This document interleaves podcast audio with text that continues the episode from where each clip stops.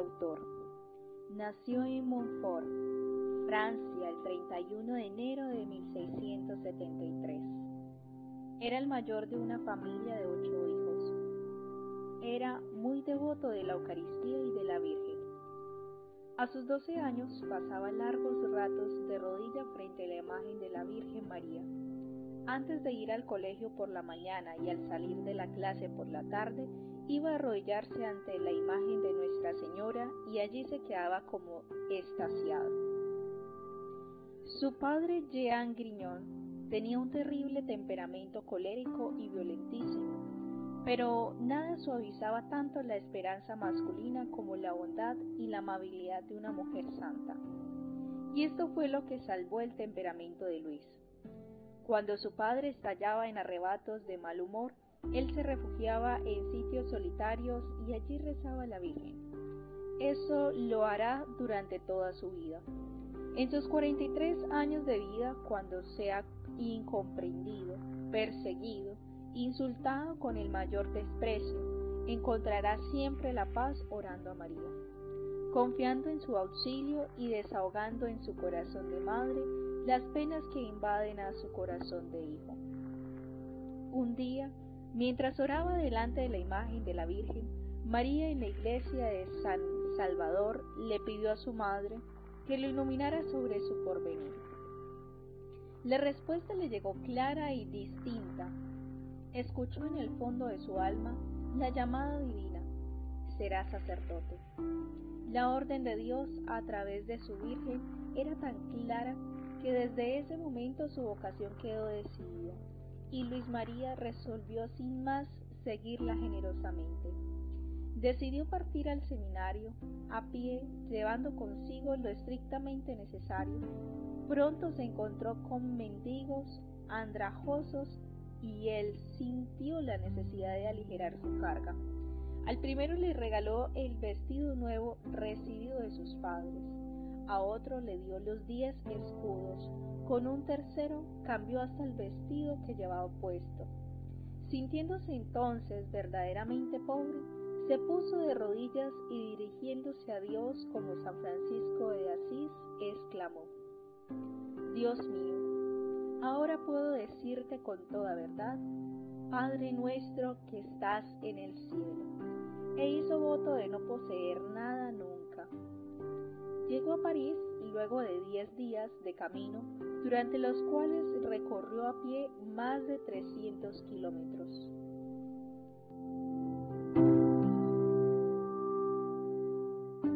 Velador de muertos.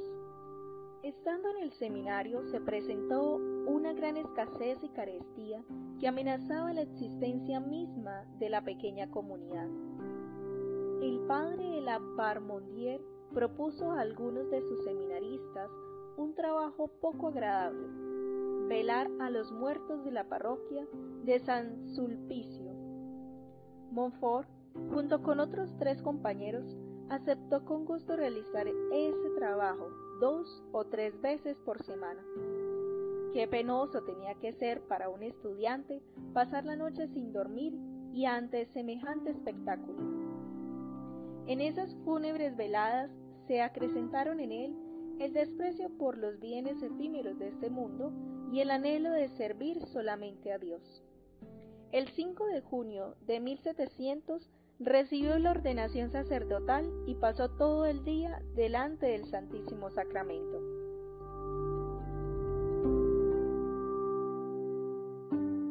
Inicio de las misiones.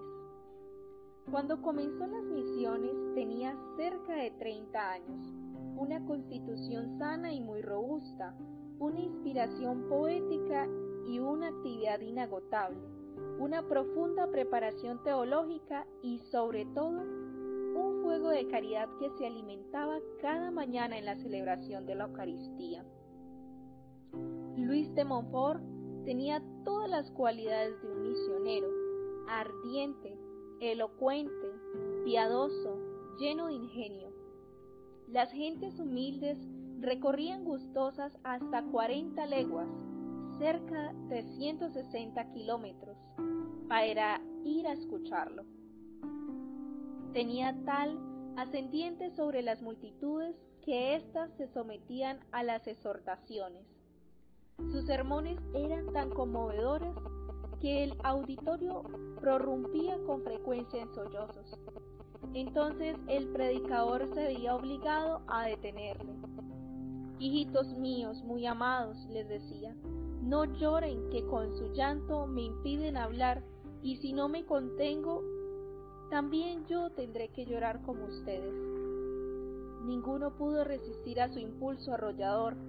Bandas de gentes armadas, terror de la comarca, se volvían dóciles como niños y en procesión rezaban el rosario y cantaban himnos sagrados.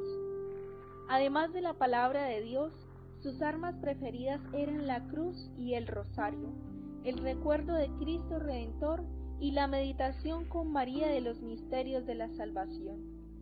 Jesús mostró su amor infinito a los hombres, sufriendo y muriendo por ellos en la cruz. Los hombres, por su parte, no pueden mostrar mejor el amor a Jesucristo que llevando con amor la cruz en seguimiento suyo. Para recordar esta doble verdad y ponerla incesantemente ante los ojos de los creyentes, el padre de Montfort plantaba por todas partes la cruz y se esforzaba por difundir en los demás el amor a ella. Él mismo estaba lleno de la cruz suya es esta increíble afirmación.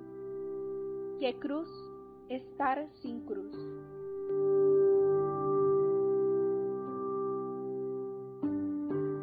Persecuciones. Furiosos al ver que se les escapaba a una ciudad, los calvinistas habían decidido cerrar para siempre la boca al misionero. Una mañana después de la predicación, hicieron poner veneno en una bebida destinada a él. Montfort se dio cuenta inmediatamente después de tomar la bebida letal y acudió a un contraveneno. Su robusta constitución logró resistir, pero quedó herida a partir de este momento. Su salud irá langueciendo poco a poco. A causa de este percance, el santo tuvo que padecer horribles dolores intestinales. Para colmo, un absceso puso en peligro su vida. Llevado al hospital de La Rochelle, fue necesario acudir a la operación que conforme a la medicina de la época y contando con la habilidad y pericia de los médicos, tuvo que hacerse sin el alivio de los calmantes y la anestesia que ofrece la ciencia moderna. En medio de los sufrimientos más atroces tenía el valor de cantar, Viva Jesús, viva su cruz.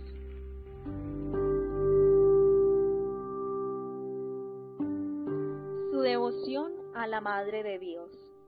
El aspecto más conmovedor de la vida de Montfort fue la grande, sentida y perfecta devoción que tuvo a la Virgen María.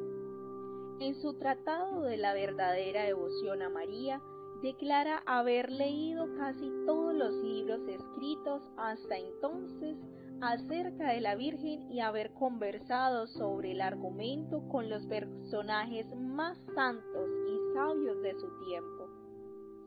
El filial abandono a la Virgen Santísima, ya patente en él cuando estudiaba en Rennes y París, no hizo sino crecer más y más a través de su vida.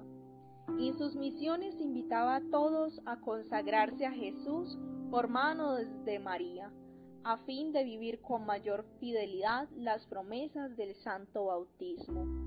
Montfort vivió constantemente en comunión de amor con María, restauró sus capillas y sus iglesias, esculpió imágenes suyas, difundió la recitación del rosario, compuso cánticos en su honor y publicó por todas partes las virtudes y bondades de la Reina del Cielo.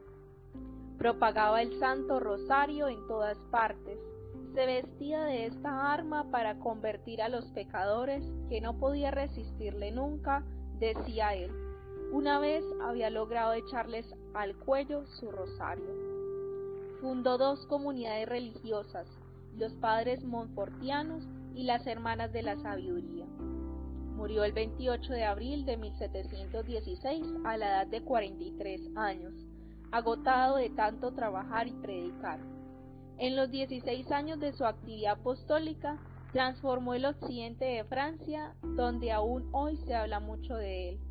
El 22 de enero de 1888, León XIII lo proclamó beato.